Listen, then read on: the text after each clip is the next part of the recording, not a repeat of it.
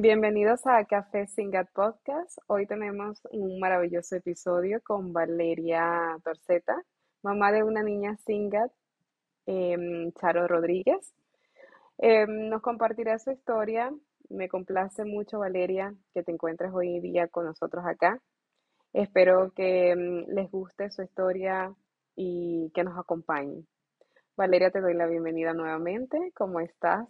Hola, Merlina, muchas gracias el placer es absolutamente mío. Gracias por, darme este espacio a mí y a mi grupo Argentina. Valeria, cuéntame un poco sobre tu historia, quién eres, quién es Charo Rodríguez. Bueno, yo soy, yo soy Valeria Torcheta, tengo 39 años, eh, trabajo de abogada desde siempre, desde que me gradué, eh, y tengo dos hijos, Charo Rodríguez, como dijiste, de 10 años, es la mayor, y Fermín es el más pequeño, que tiene 7. Y Charo es quien nació diagnosticada en el año 2017 con SINGAP 1. Eh, brevemente esa es mi, presentación. Em, em, Valeria, eh, ¿qué fue lo primero que tú empezaste a notar eh, con Charo que algo no estaba marchando bien? Bueno, con Charo, nosotros éramos eh, padres primerizos, ¿no? No teníamos mucha, no teníamos experiencia, tampoco yo había tenido mucha experiencia previa con niños ni, bebés y, no, no había mucho punto de comparación, digamos, pero había algo que nos hacía ruido desde siempre y era bueno que Charo era una niña muy tranquila, pero qué tranquila que es Charo, que, lloraba muy poquito, eh, que le costó eh, prenderse al pecho, los primeros días después de nacida le había costado muchísimo. Eh, ahí fue cuando apenas con unas horas de vida una de las eh, puericultoras del sanatorio donde había nacido Charo nos habló de su tenacidad y eso es algo que siempre me marcó porque la verdad es que Charo había recién nacido y ya estaban destacando en esa bebé la tenacidad que tenía para prenderse al pecho. Eh, y luego de seis meses más o menos, en donde nosotros advertíamos esta tranquilidad de Charito, eh, llegó el momento de incorporar las comidas y las, comidas sólidas, ¿no? Y, Charo no había forma de que comiera, no, no había, pero ningún tipo de comida, ni ningún método, ni de ninguna manera. Eh, nosotros consultábamos a la pediatra y nos decía que le diéramos tiempo, que era normal, que había niños que comían más tarde. Y a la vez también notábamos que Charo no imitaba, no era como el resto de los niños que por ahí cantaba una canción y movía las manos, o mm, buscaba objetos cuando se caían, eh, o, nos seguía permanentemente con la... O sea, si a Charo la poníamos en un lugar, ella permanecía en ese lugar. y bueno, así fue cuando empezamos a consultar en distintas... Eh, en distintos lugares eh, y llegamos a un neurólogo que nos acompaña hoy en día, nos sigue acompañando y que fue quien principalmente nos ayudó a, encontrar el diagnóstico de Charo, ¿no? Luego una búsqueda que, incluyó un primer diagnóstico de autismo, eh, un diagnóstico de hipotonía muscular, un retraso madurativo y bueno, luego para completar el cuadro que nos deriva en el estudio que debíamos hacerle, llegó la identificación de la epilepsia. Ok. Ese em, estudio y esos diagnósticos, ¿dónde fueron realizados? Eh, nosotros hicimos todos los estudios, a excepción del exoma, en Argentina, en Buenos Aires. Nosotros somos de Buenos Aires. Eh, la verdad es que hasta llegar al momento en el que mm, se hiciera la consulta genética, primero atravesamos todos estos eh, momentos eh, que te mencionaba antes, ¿no? Bueno, primero identificar que Charo no hablaba, que tenía autismo, que no podía comunicarse, que tenía dificultad en la comunicación. Eh, luego ver el tema de su hipotonía, eh, tratar de ver si, su patología o su enfermedad o, su diagnóstico tenía que ver con algo vinculado a lo neuromuscular. Luego pasamos por estudios vinculados a cuestiones de alimentación, Luego pasamos a estudios vinculados a enfermedades metabólicas. Digamos, se, han hecho un montón de estudios alrededor de Charo, em, orientados lógicamente a la identificación de este diagnóstico em, y principalmente por, por, la insistencia de la familia, ¿no? Porque en ese momento eh, muchas veces lo que nos decían es que eh, ante esos cuadros eh, probablemente no encontráramos un diagnóstico, que había cuadros que no tenían un diagnóstico, que no tenían una explicación. y con su papá, Sergio, nos negábamos hasta que esto fuera así. Nosotros queríamos saber cuál era el origen de, lo que tenía Charo y así insistíamos. Cuando hacemos una consulta con, un, con una genetista, nos dice que bueno, que, había unos paneles que se estaban haciendo eh, en Estados Unidos y en Alemania. Fíjate que esto era entre 2015 y 2016, acá en Argentina no existía esa posibilidad de hacerlo. Entonces, eh, con colaboración de nuestro neurólogo hicimos el exoma completo en, eh, en, un laboratorio de Alemania. Y, allí recibimos el diagnóstico, en, en enero del 2017 en ese momento Charo tenía cuatro años, eh, Fermín tenía un año y medio. Y, bueno, fue la verdad que eh, un, gran logro de, toda la familia poder llegar a ese, a ese nombre y apellido de qué era lo que tenía Charo. Wow, wow, sí, un camino bastante transitado, ¿verdad? Para poder llegar a ese diagnóstico. Sí, ni hablar. Pero siempre destacamos que que nosotros tuvimos mucho acompañamiento del profesional que, que, hizo posible esto, ¿no? Porque nosotros permanentemente eh, íbamos con información de Google, de buscábamos información en todos lados, bueno, pero y, tiene esto, y puede ser Dravet, y puede ser ex frágil, le decíamos un montón, todas las consultas llevábamos cosas distintas, y él con toda la paciencia nos decía, no, bueno, pero eso no, porque tal cosa, porque tal otra, nos iba explicando y nos iba guiando. Eh, y, se comprometió y se involucró muchísimo, tanto él, él tanto como nosotros, en encontrar eso. El diagnóstico. Y bueno, eh, la verdad es que mm, en ese momento, cuando nosotros encontramos el diagnóstico del laboratorio, nos informaron que no había casi pacientes en el mundo, de, mucho menos en Latinoamérica, o sea, no había pacientes en el mundo que tuvieran esta mutación. Y fuimos a la primera, a la consulta con la genetista que nos iba a explicar lo que era el SINGAP. Eh, y allí me acuerdo, me acuerdo muy bien que cuando entramos a la consulta, eh, ella tenía, bueno, el, estudio del, laboratorio impreso y nos dice, bueno, esta enfermedad no la tiene casi nadie en el mundo, eh, la verdad es que no hay información al respecto, no, no te puedo decir nada más que vení cada tanto a ver si hay algún reporte internacional que dé cuenta de nuevos pacientes o de algún, algún estudio o alguna información. Y cuando nos explica de qué se trataba, nos dice, bueno, lo que tiene Charo es SINGAP1. El SINGAP es una proteína y Charo no fabrica esa proteína. El organismo de Charo no fabrica la cantidad suficiente de SINGAP para que sus neuronas conecten de la manera correcta y que pueda tener un desarrollo eh, promedio. Eh, y automáticamente, cuando ella me iba diciendo eso, bueno, a uno en la cabeza se le van disparando un montón de cosas y yo decía, bueno, ahora cuando termina de decirme esto me va a decir, tiene que tomar este medicamento que va a hacer que su organismo produzca esto. Y bueno, es, es explica, eso no llegó. Yo decía, bueno, ¿qué le damos? ¿Qué le damos para que, para que lo produzca?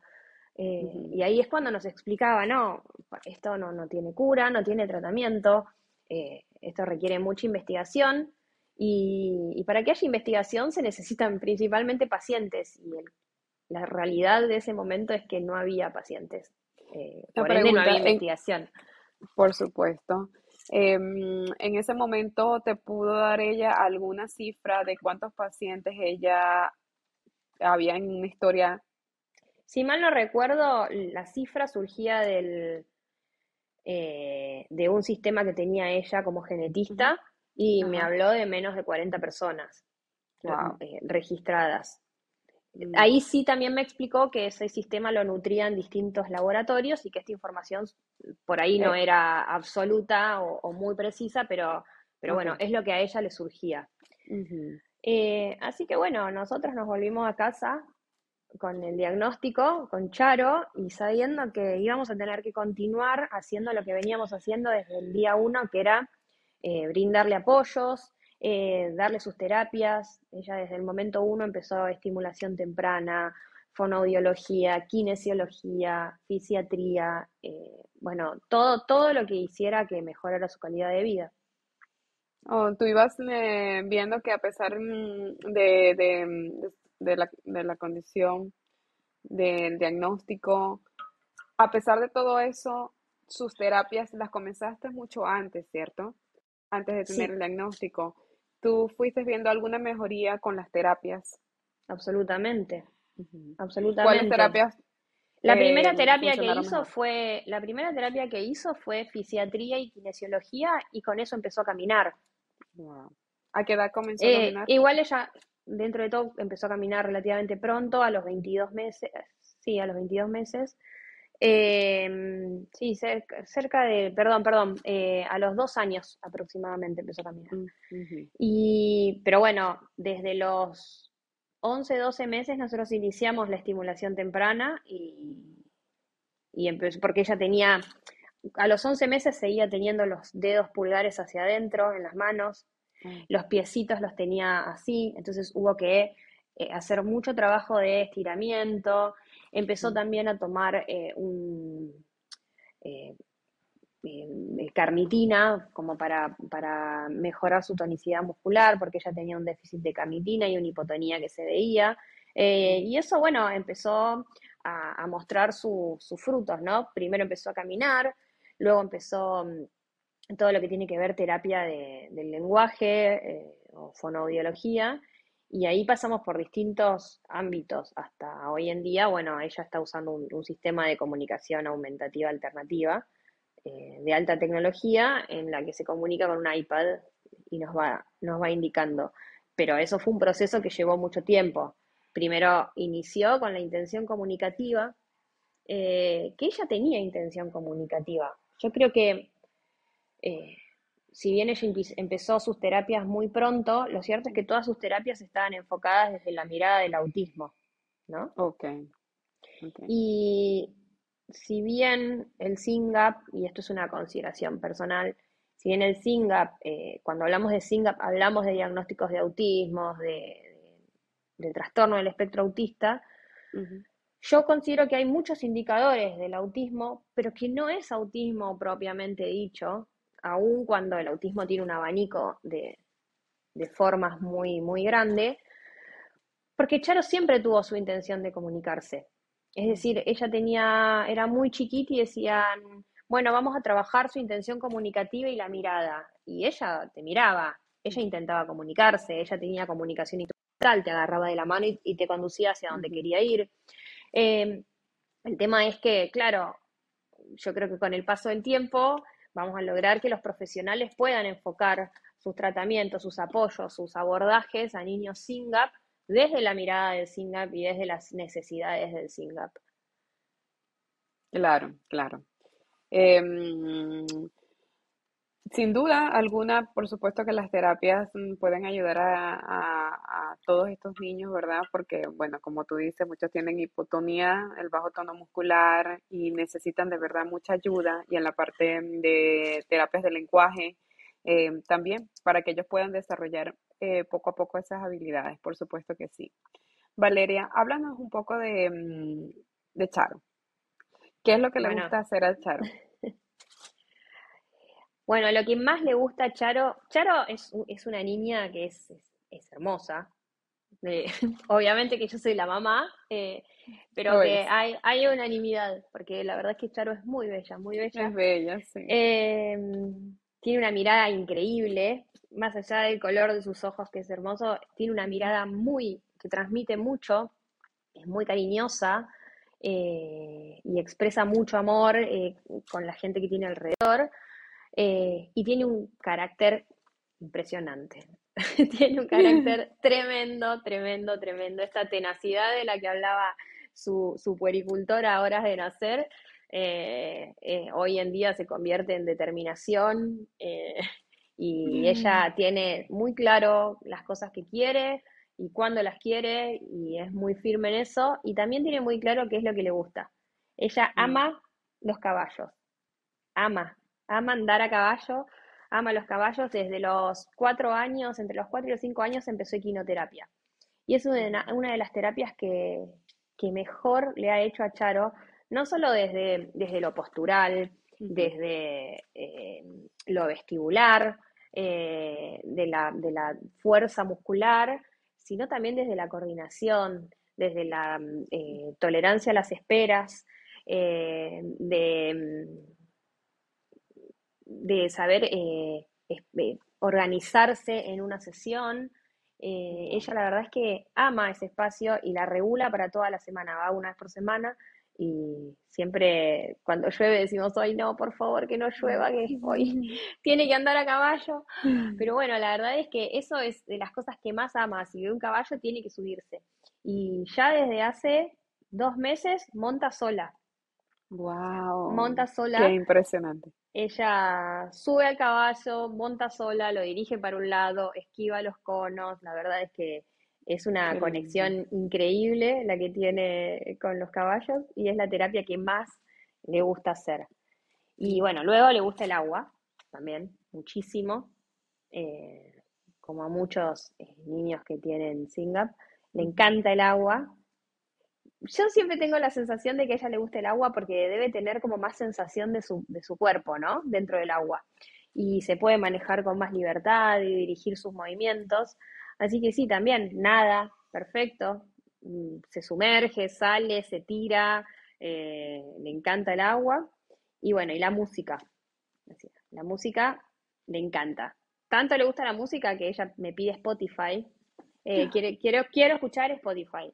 Y en Spotify va escuchando canciones que muchas veces tienen que ver con lo que quiere en ese momento. Mm, sí, como cuáles, por ejemplo. Y por ejemplo, eh, en un momento me pedía, eh, en un momento hubo un tiempo en la que todo el tiempo pedía, ponía una canción que decía, quiero un perro, quiero un perro, quiero un perro. Y así vino Martínez, un caniche chiquitito, Ah, que dejó de escuchar esa canción. Eh, en otro momento por ahí hay una canción que tiene que ver con adivinanzas gastronómicas, entonces habla de la pizza. Entonces por ahí si estamos comiendo pizza, ella va, busca y pone, no solamente bu- busca en el Spotify la canción, sino que también encuentra el momento de la canción que quiere poner. Es Wow, tremendo, sí. muy inteligente, demasiado gusta. inteligente.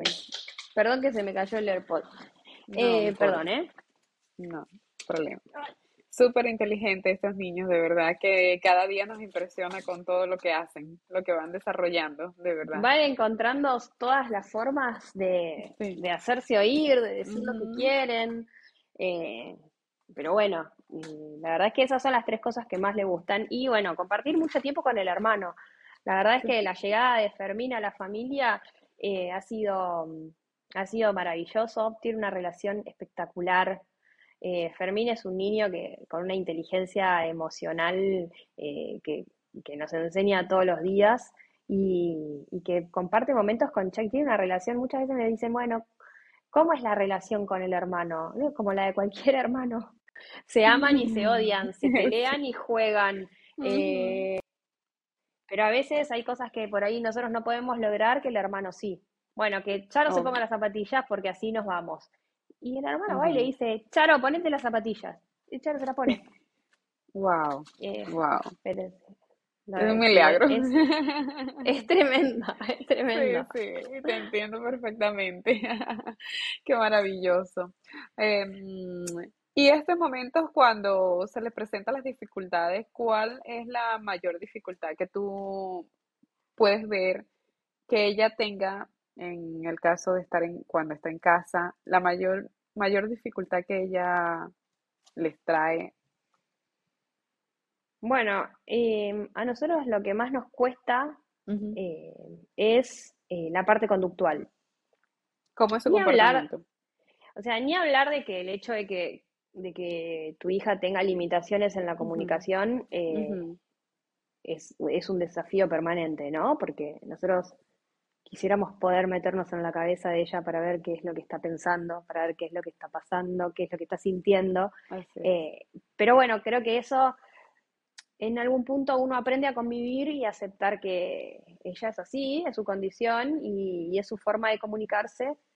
Y que bueno, tampoco me puedo meter en la cabeza de Fermín y saber qué es lo que piensa. Así que porque tendría que pretenderlo de Charo. Entonces, bueno, uno aprende a convivir con eso.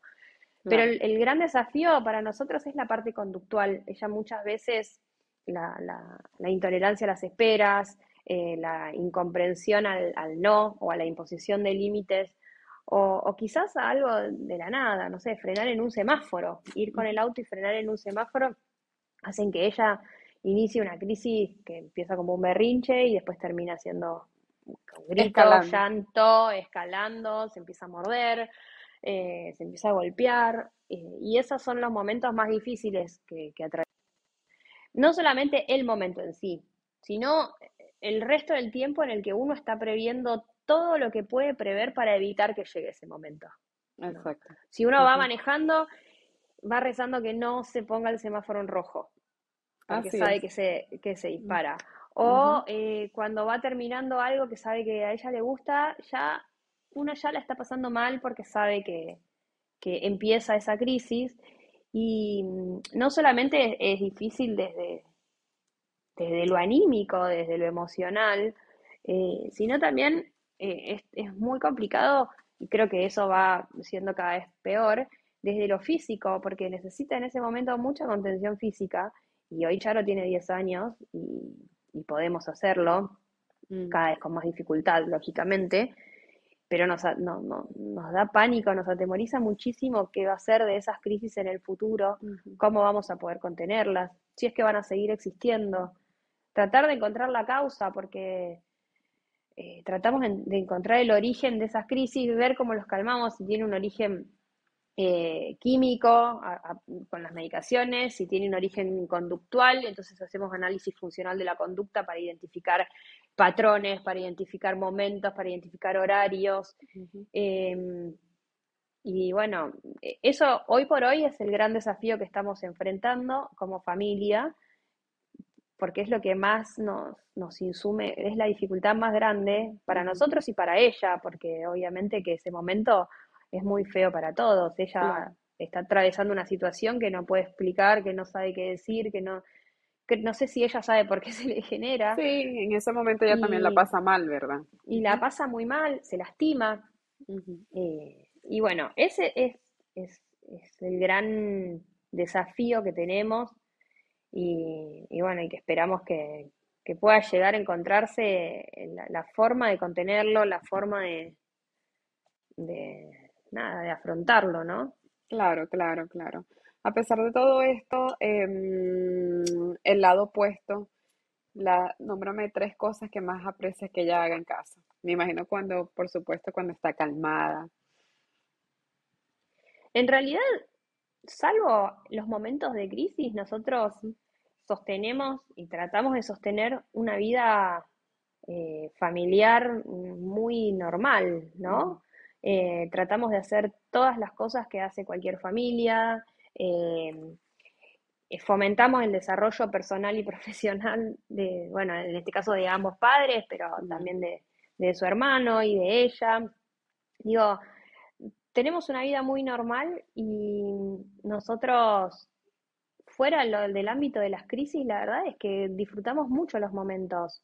nosotros disfruta, yo disfruto mucho jugar con ella, que me pida que me llegara a casa y que venga corriendo, me dé un abrazo, que me pida jugar, que se me suba encima, jugar los tres juntos, eh, salir los tres juntos, salir al parque, ir al parque o hacer algún plan, eh, irnos de vacaciones. Eso, a ver, todos estos planes que estoy diciendo, o sea, si bien nosotros intentamos hacerlo lo más normal posible, requieren una logística Requiere una logística enorme, un desgaste mental y físico enorme, porque por ahí eh, nosotros nunca vamos a dejar de intentar hacer cosas, pero a veces cuando las estamos haciendo decimos, ay, ¿por qué? ¿Por qué vinimos a Disney? Eh, que sí, o, o por qué no nos quedamos en casa, o por qué hicimos, por qué vinimos a la playa. Y la verdad es que hay pequeños espacios de felicidad en la que la felicidad es absoluta y los disfrutamos muchísimo.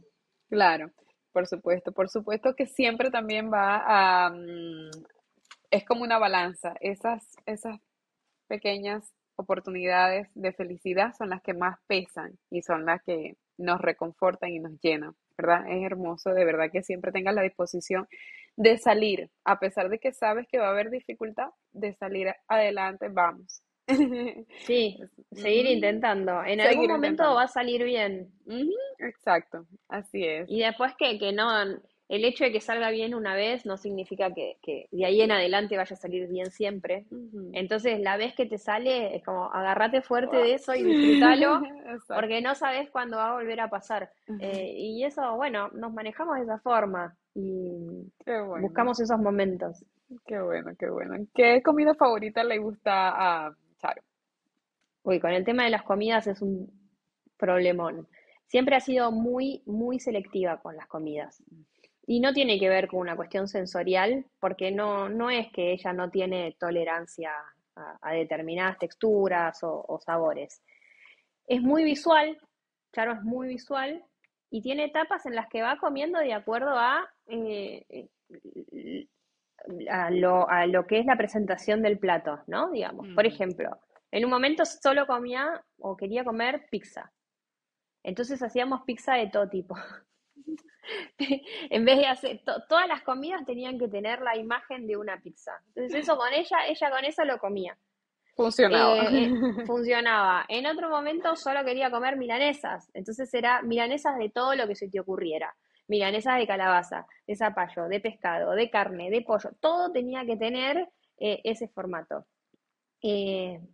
pasó una etapa muy buena en la que comía carne, entonces por ahí cortábamos directamente la carne y la comía. Ahora está muy fanática del puré, está muy fan del puré, entonces también vamos organizando las comidas de acuerdo a eso. Eh, pero eh, el gran logro del año pasado de Charo fue que en el colegio al que va, ella concurre a un colegio de educación especial, en el que son muy, muy poquitos chicos en la sala y, y, almuerzan en el colegio, tienen el almuerzo. Y ella no comía, entonces yo le tenía que mandar la vianda con, el, con la comida que a ella le gustaba. En ese mm. momento era suprema, eh, supremas de pollo, entonces siempre todos los días yo le mandaba esa comida.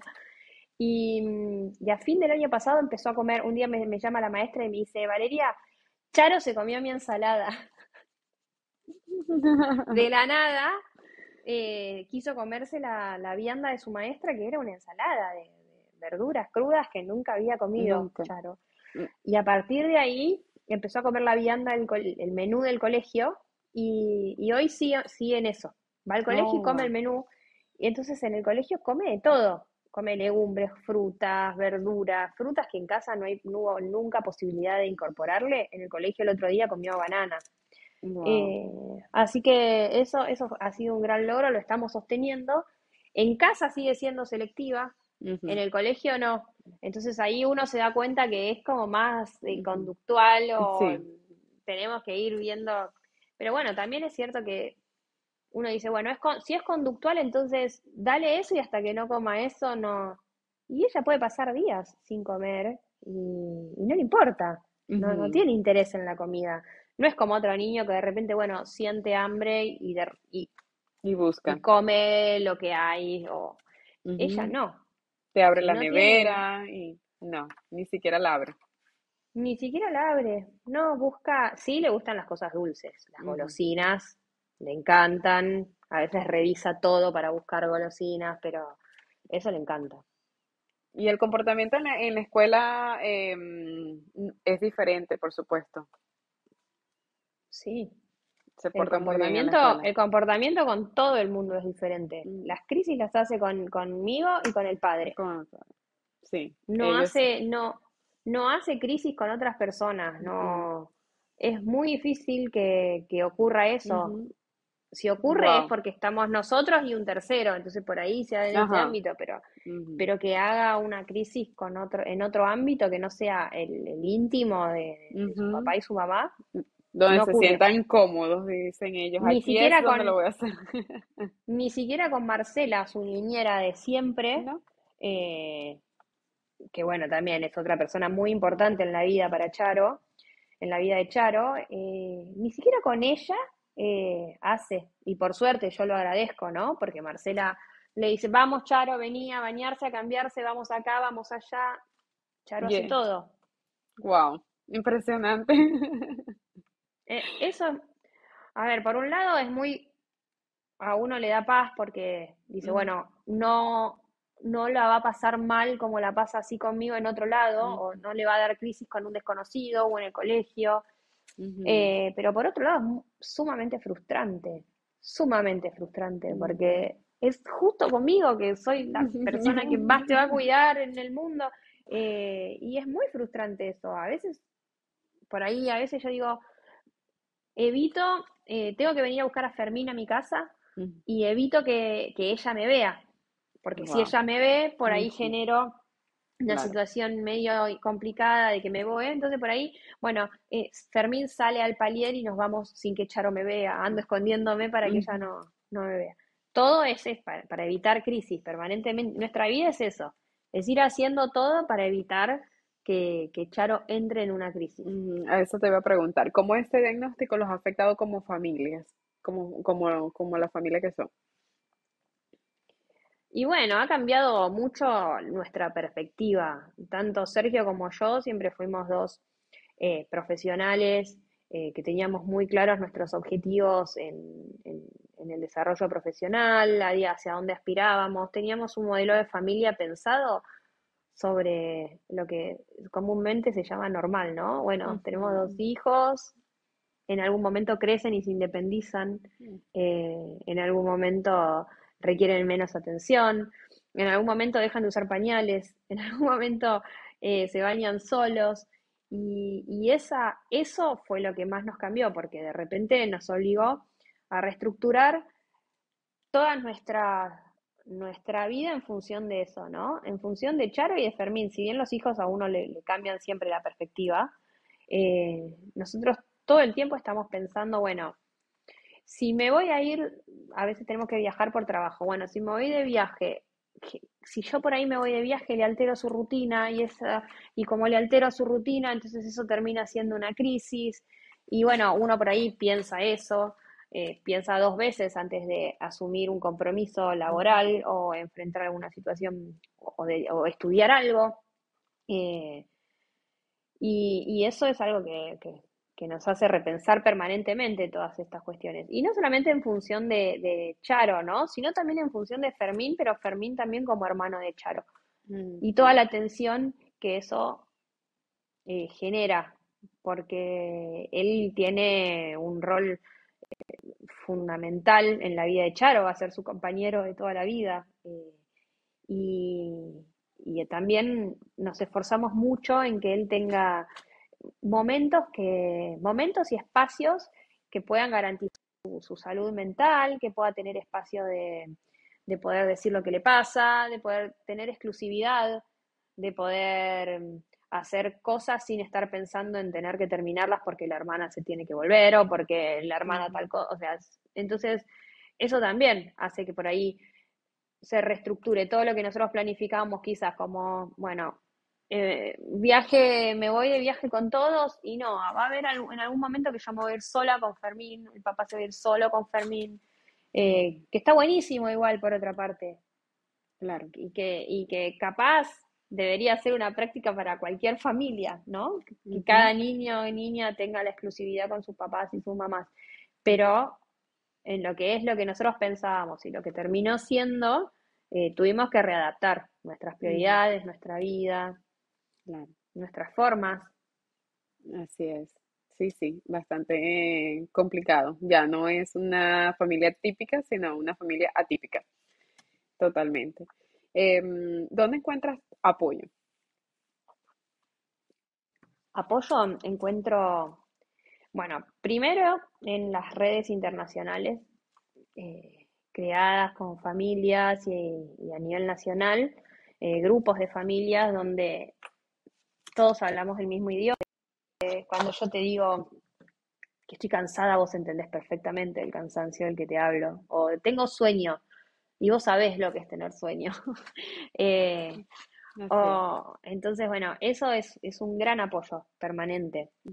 Y después, bueno, en, mis amigas y en mi grupo familiar, eh, y en las personas que van comprendiendo esa situación, ¿no?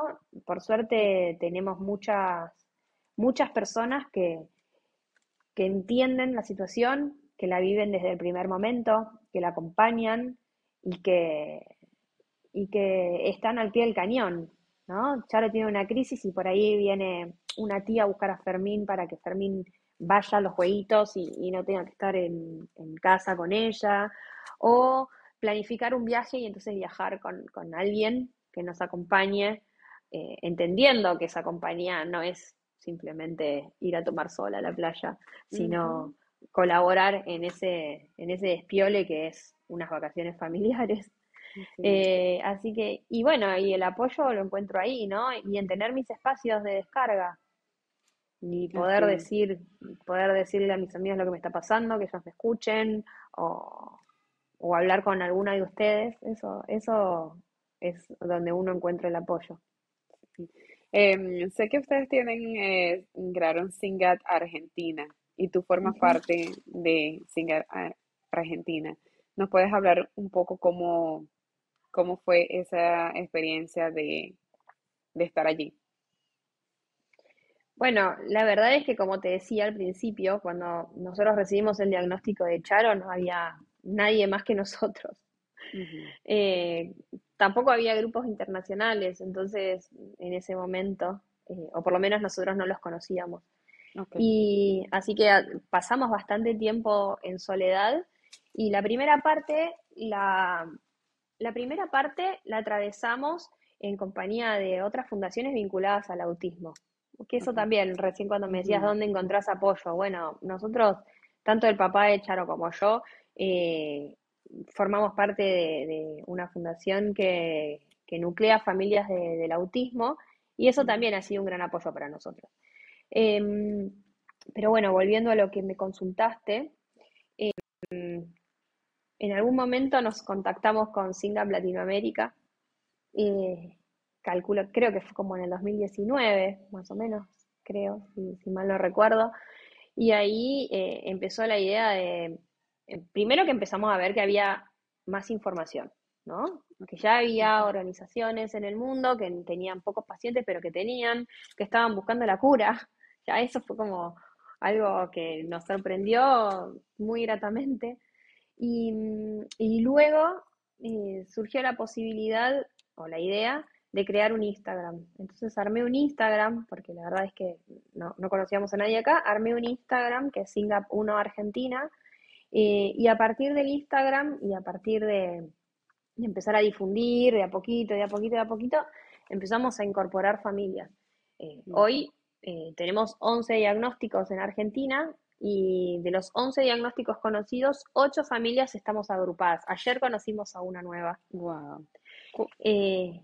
Y eso es, eh, es increíblemente sanador en cierta forma. Claro, cuéntanos de esa experiencia, cómo es ah, tener las familias de frente, conocer a sus hijos que son igual que, tu hija, que tienen la misma condición. Es increíble, es increíble. Primero porque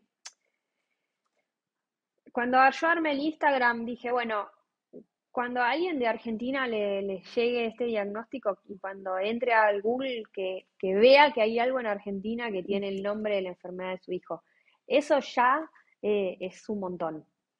Porque la soledad de no tener a nadie que tenga lo mismo es muy fea, es una incertidumbre muy grande. es mucho más que la incertidumbre de saber que no hay cura, porque la verdad es que no puedes compartir con nadie es las angustias, las alegrías. Em, y después, eh, cuando uno va conociendo, primero que, bueno, conoce un montón de familias que, son de la más variada eh, forma, eh, creencias, culturas, que tienen enfoques totalmente distintos. La verdad es que eso está buenísimo. y ver a los niños es impactante es impactante. Charo es niña y bueno, hay muchos más varones que mujeres diagnosticados con SINGAP.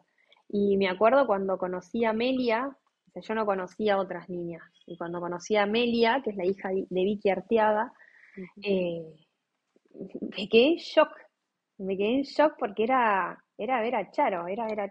Amelia es un poquito más chica que Charo, ¿no? Entonces de repente yo la veía a Amelia y era, mueve las manos como Charo son esos pequeños detalles. O las carcajadas de Amelia eran las son las mismas que las de Charo. Eh, uno escucha, yo escuchaba la risa y era muy impactante ver eso, era muy impactante. Eh, y después nos pasa, por ejemplo, ayer conocimos a la nueva familia argentina, que es un joven, es el primer joven adulto diagnosticado en el país, porque hasta el momento se habían diagnosticado dos niños y niñas menores de 10 años. Y mm, máximo tiene 20. Y mm, claro, es, como ver un poco, espiar el futuro. Mm. Si bien cada uno es cada uno, cada chico tiene su singularidad, cada niña tiene su forma, su, su, carácter, eh, la incertidumbre del futuro es algo que creo que nos atraviesa a todos. Y espiar un poco eso eh, bueno, nos acerca a, nada, nos calma un poco esa ansiedad, si se quiere. Ayer la mamá decía, bueno, em, nos manda una foto de su hijo y nos dice, bueno, es así, es así, tiene... Y de vez en cuando va algún, algún que otro boliche. Boliche nosotros le decimos a las discos. Y, y a mí me pareció maravilloso eso. A mí me pareció maravilloso porque siempre estamos pensando, bueno, ¿qué va a poder hacer y qué no va a poder hacer? Mm. ¿No? Charo, ¿hasta dónde va a poder tener una vida lo más cercana a la normalidad? ¿Cuántos apoyos va a necesitar? ¿Cuánto tiempo voy a estar yo para darle esos apoyos? Y de repente que, aparece una persona en el grupo que ya pasó todo eso eh, y que tiene hoy un hijo de 20 años y que te puede mostrar también una realidad eh, a la que vos le, tenés mucho miedo, es súper esperanzador, es súper esperanzador. Así que, bueno, pero volviendo a la historia de, de, Singap de Argentina, nosotros armé el, Instagram y empezaron a sumarse familias y, como te decía, hoy ya somos ocho agrupados y estamos trabajando muy fuertemente en lo que tiene que ver con la difusión, en lo que tiene que ver con nosotros queremos que la gente conozca Singapur. no se puede diagnosticar algo que no se conoce. Entonces todo el mundo tiene que conocer Singapur, no tiene que existir eh, esta enfermedad en el, en, el, imaginario, o sea, a alguien le tiene que sonar. Y mm, a, la, a, las personas, a las familias y a la comunidad médica. Así es. y recientemente hemos armado, por suerte, estamos armando una gran red de neurólogos en Argentina eh, y los empezamos a agrupar y nos han dado, nos han dado eh, permiso, no sé si se quiere permiso, pero bueno, sean, eh, se, están muy motivados porque empezamos a, armamos un primer grupo de estudio compuesto por neurólogos de, bueno, de hospital público, hospital privado, genetistas, y, estamos camino a, a realizar el primer paper médico con la casuística argentina. Y están todos muy involucrados con eso, estamos eh, recopilando la información, haciendo reuniones, eh, y esto nos parece algo que es tan importante, tan importante, que médicos de, del calibre que, que, están participando en esto eh, cedan su tiempo, presten su interés, pongan a disposición su, su conocimiento y, manifiesten este, este acompañamiento, para nosotros es re importante, porque eso le abre las puertas a un montón de diagnósticos. ya tenemos un grupo de médicos que en Argentina que saben perfectamente lo que es SINGAM, que lo están estudiando, que están escribiendo sobre eso. Y, y, eso abre las puertas a muchos más diagnósticos que sabemos que los hay. Claro, eso es maravilloso y de verdad eh, permíteme felicitarte por el gran trabajo que ustedes están haciendo allá y todos los involucrados, de verdad los felicito. Excelente trabajo, yo los he visto y de verdad me quito el sombrero ante ustedes porque han hecho un excelente trabajo. Em, te quiero preguntar también, eh, que estás bastante involucrada en, en esto, eh, ¿cuál es tu esperanza o tu mayor deseo en cuanto a mm, Charo y en cuanto a Singat eh, Argentina? Bueno, mm, los objetivos de, de SINGAP Argentina, que es la fundación que está camino a hacerlo, porque todavía no tenemos la aprobación, pero tiene distintos ejes.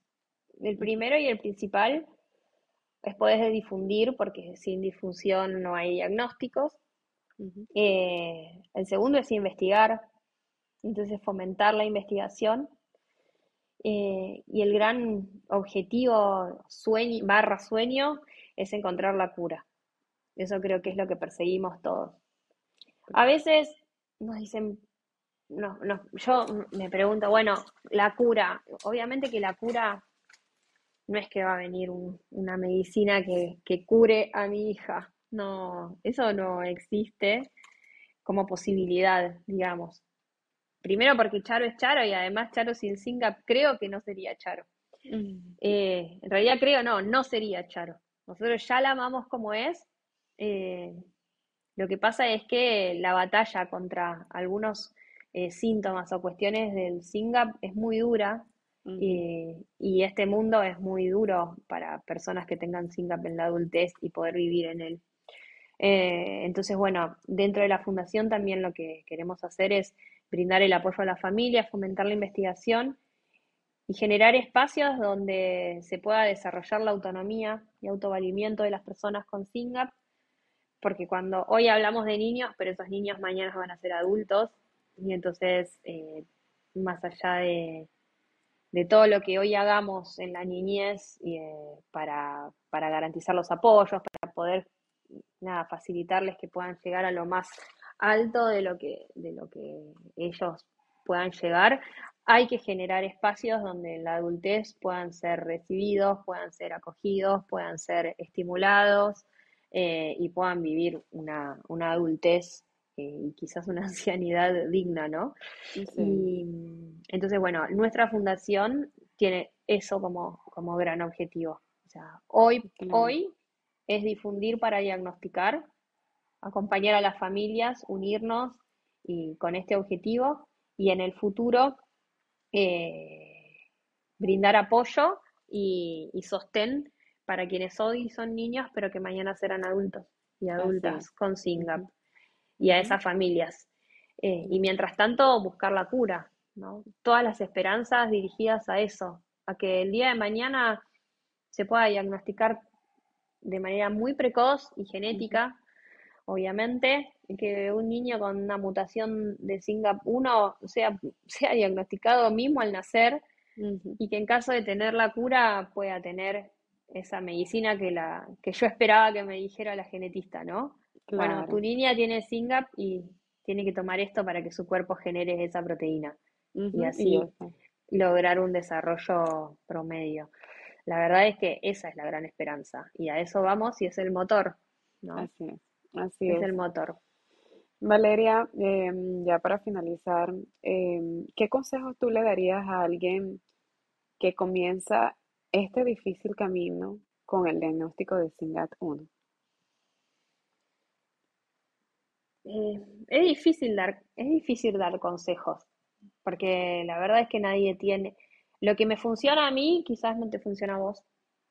Mm. Eh, yo siempre, o sea, a mí hablo desde mi experiencia y primero es que hay que vivir el día a día, quizás el momento a momento, agarrarse de esos momentos de felicidad absoluta para recargar pilas y para y para afrontar los que no están tan buenos.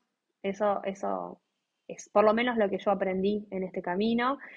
Y después que, que se involucren, que, que, que, busquen, que busquen redes, que busquen redes, que no estamos solos, que hay gente que está atravesando lo mismo que estamos atravesando nosotros, que hay familias que, que, que, pueden darnos apoyo y que nosotros podemos dar apoyo a otras familias que todas las experiencias suman y que hoy eh, nadie más sabe de SINGAP que nosotros, porque somos los que lo vivimos día a día. Eh, y bueno, eso, que se involucren, cuanta más gente involucrada, más personas van a saber de SINGAP, eh, más médicos lo van a diagnosticar, más científicos lo van a investigar, y más pronto tendremos la cura, se van a hacer ensayos, vamos a llegar a, curar, y, y, más familias van a tener esos diagnósticos y van a poder afrontar esas realidades de una manera muy distinta a la de nosotros que hoy no tenemos todas esas herramientas, pero bueno, hay que pensar en eso, en el futuro, ¿no? ¿En qué dejamos? ¿En qué dejamos hacia que vienen después? Yo siempre me pongo en el lugar de eh, cuando nosotros nos dieron el diagnóstico, los solos que estábamos, y hoy, después de todos estos años y este, este recorrido, la gente increíble que hemos conocido, eh, eh, la compañía que sentimos todos los días, estos espacios como el de hoy, en el que podemos contar nuestra historia que quizás le sirva a otras personas, quizás le, la pueda escuchar, eh, eso, que se involucren y que, se, que hagan red, que no estamos solos. Que somos pocos, pero que no estamos solos. Así es, así es. Y nos apoyamos muchísimo. Ni hablar, em, sí, ni hablar. Em, Valeria, no me queda más nada que decirte que muchas gracias por mm, haberme brindado tu espacio, tu tiempo, eh, de compartir tu historia, em, que yo sé que muchos lo van, les va a hacer ruido, como tú bien lo dijiste. Y mm, nada, seguimos adelante, seguimos trabajando. Eh, muchísimas gracias por, mm, por este episodio. Espero que, bueno, continúe como, como has venido lo has venido haciendo, maravilloso, te felicito y muchísimas gracias por estar hoy aquí. No, gracias Merlina. La verdad es que contar las realidades de muchas familias eh, sirve. Siempre escuchar eh, cómo ha superado otra persona alguna situación, o qué es lo que lo reconforta, o qué es lo que le hace bien, o cómo su hijo o hija ha mejorado en algún aspecto gracias a una terapia o a una médica o lo que fuera, siempre, siempre suma, siempre suma. Así que gracias por generar estos espacios. Eh, voy a seguir escuchando eh, todos los podcasts que vayan publicando. Y bueno, desde Singapur, Argentina, eh, siempre estamos ahí al pie del cañón para fomentar todos estos objetivos que desde América Latina venimos impulsando. y a nivel país, bueno, acá hay muchas historias que, que están buenísimas para contarse, que forman parte de realidades muy distintas y, que, y que pueden llegar a ser útiles para un montón de personas. Por supuesto, claro que sí, todas esas historias las vamos a escuchar, Dios mediante, vamos a, seguir trabajando para eso. Esto fue Café Singat Podcast. Espero que nos acompañen en una próxima edición. Bye.